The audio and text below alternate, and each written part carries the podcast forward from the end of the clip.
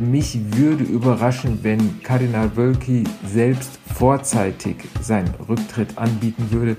In diesen knapp zwei Wochen wird es vor allen Dingen darum gehen, dass sie atmosphärisch etwas mitbekommen, wie die einzelnen Gläubigen und die in den einzelnen Gremien über ihr Bistum und über ihren Erzbischof denken. Die Kontrolleure des Papstes sind in Köln eingetroffen, im Erzbistum. Was das jetzt bedeutet, besprechen wir mit unserem Experten fürs Erzbistum und geben euch eine Übersicht, um das, was jetzt folgt, besser zu verstehen. Ich bin Florian Pustlock. Hi. Rheinische Post Aufwacher. News aus NRW und dem Rest der Welt. Apostolische Visitation. Das wird uns jetzt noch etwas häufiger begegnen. So wird die Kontrolle genannt, die Papst Franziskus im Erzbistum Köln angeordnet hat. Und jetzt sind die Kontrolleure eingetroffen. Höchste Zeit also mal für eine Grundlage, um die kommenden Berichte und Schlagzeilen besser zu verstehen. Und dafür ist Lothar Schröder von der Rheinischen Post zu Gast im Aufwacher. Hi. Hallo, grüß dich. Du berichtest ja schon lange über das krisengeplagte Erzbistum. Erstmal, so eine apostolische Visitation klingt jetzt nicht angenehm. Das klingt gar nicht angenehm. Kardinal Wölki hat viele Videobotschaften losgelassen, indem er versucht, das Unangenehme ein bisschen rauszunehmen und äh, indem er betont, er freut sich auf den Besuch, man wird kollegial zusammenarbeiten. Eine Visitation ist äh, wirklich eine Kontrolle darüber, was schief läuft und äh, ob der zuständige Ortsbischof, in diesem Fall Kardinal Wölki, das Vertrauen der Menschen genießt. Also eine Visitation, kurzum, ist ein Ausnahmezustand und man gibt die Kontrolle des Erzbistums eigentlich ab Richtung Rom. Hm. Was war jetzt nochmal genau der Auslöser dafür, dass der Papst diese Kontrollen angeordnet hat? Was der einzelne Punkt jetzt oder welcher Punkt es genau war, weiß man nicht genau. Visitationen werden immer dann anberaumt, wenn es mehrfach über einen längeren Zeitraum Hinweise gibt, dass entweder der Ortsbischof schwere Fehler begangen hat oder dass es innerhalb eines Bistums so sehr kriselt und der Vertrauensverlust so immens ist, dass die Kirche eingreifen muss. Das gab es äh, zuletzt in der katholischen Kirche in zwei Fällen. Einmal Walter Mixer in Augsburg und vielleicht noch präsenter Bischof Theberts van Elst in Limburg, dessen Finanzgebaren aufgefallen sind mit einem äh, ja wirklich luxuriösen Ausbau seines Bischofshauses. In beiden Fällen endeten die Visitationen dann mit den Rücktritten der Bischöfe. Hm. Was das jetzt für Kardinal Wölki bedeutet, besprechen wir gleich nochmal. Erstmal die Frage, wie gehen diese unabhängigen Kontrolleure aus Rom überhaupt vor? Gucken die sich dann alle Unterlagen durch? Ganz konkret im Fall Köln muss man sagen, das können die gar nicht. Die bleiben knappe zwei Wochen hier in Köln. Wenn man bedenkt, es gibt ja zwei große Missbrauchsgutachten in Köln, wo Kanzleien, eine Kanzlei hat ein Jahr dran gearbeitet, eine andere ein halbes Jahr. Die haben alle Akten durchforstet. Dass das zwei Bischöfe beziehungsweise ein Kardinal und ein Bischof in einer Woche leisten, ist natürlich absurd. Das machen die auch gar nicht. Die blättern vielleicht hier und da mal rum. Was die vor allen Dingen jetzt in Köln machen, sind Gespräche führen.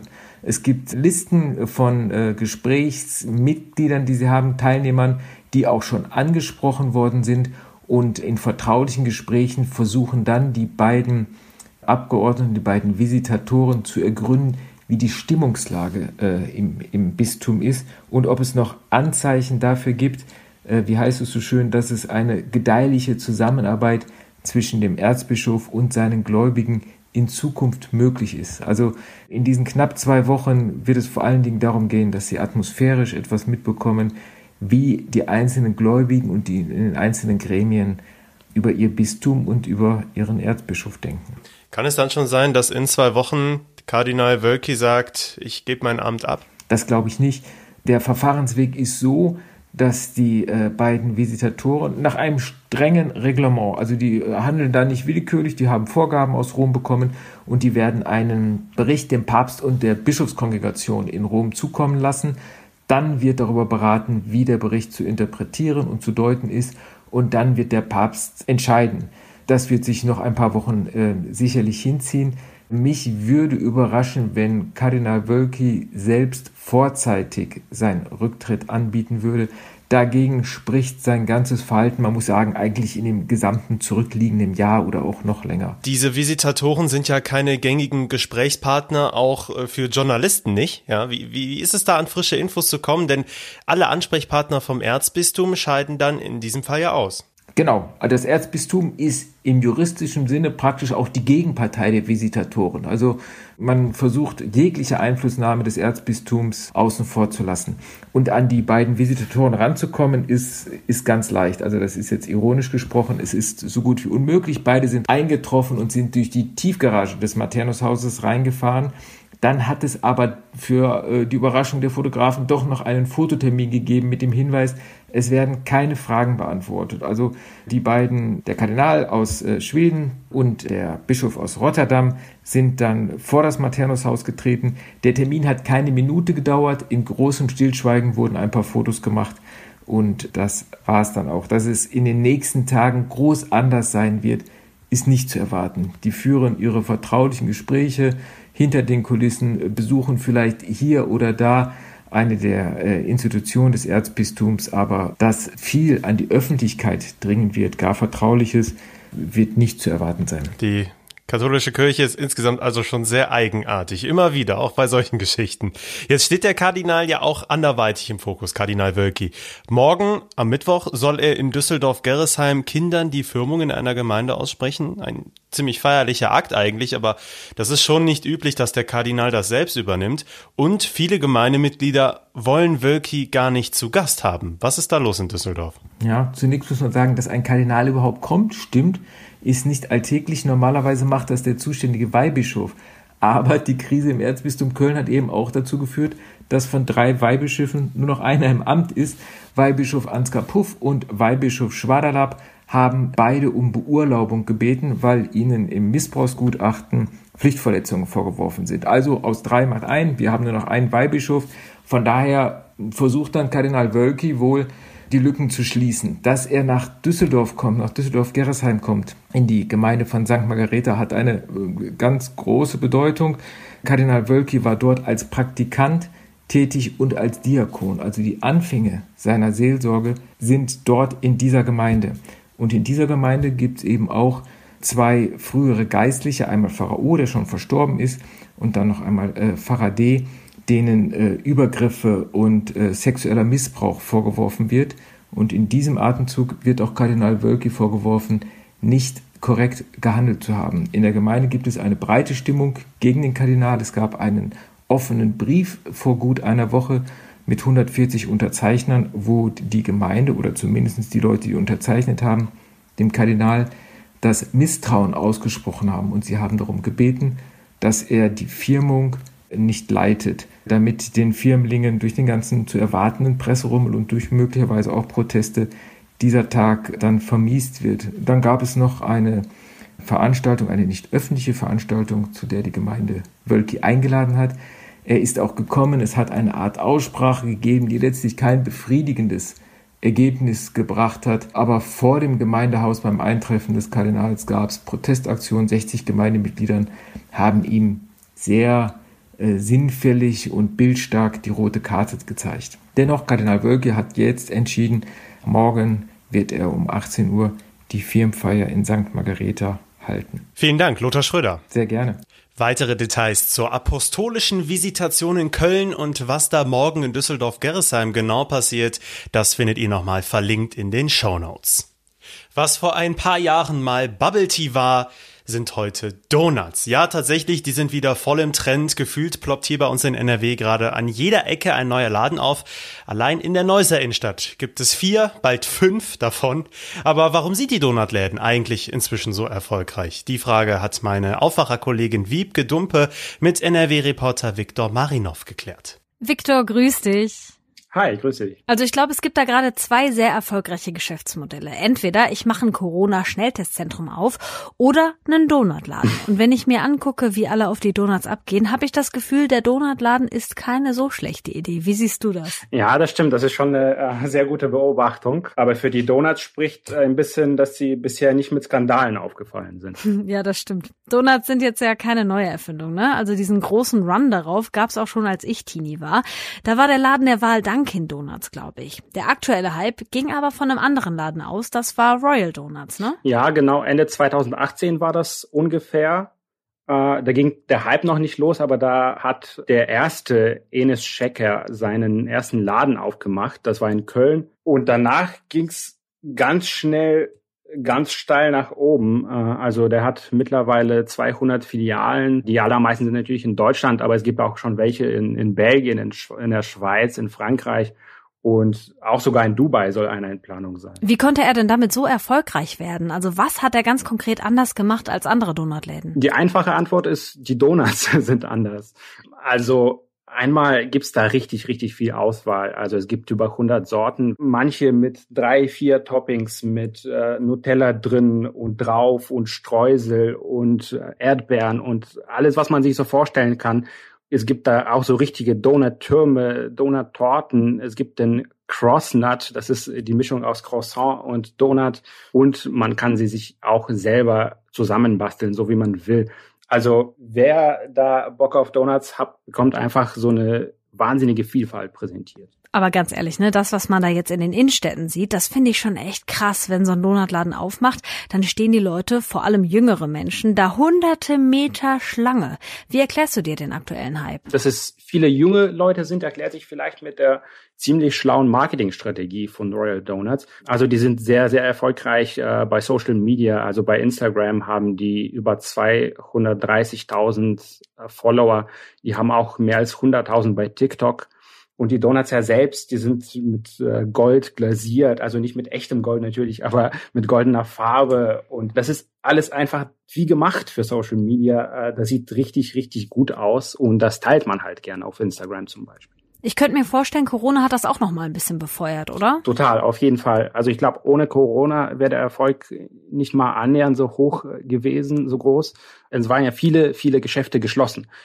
Die Donutläden sind aber Lebensmittelgeschäfte und die mussten nicht schließen. Die gehörten dann zu dieser kleinen Auswahl der Sachen, die man sich noch zu, nach Hause bestellen konnte. Da ist schon der nächste Punkt. Dieses Liefern nach Hause, das hat auch einen extremen Boom erlebt durch die Pandemie und das hat den Donuts auch geholfen. Dann gab es halt viele Leute, die während der Corona-Krise einfach äh, wirtschaftliche Probleme hatten, gefeuert wurden, nach etwas Neuem gesucht haben.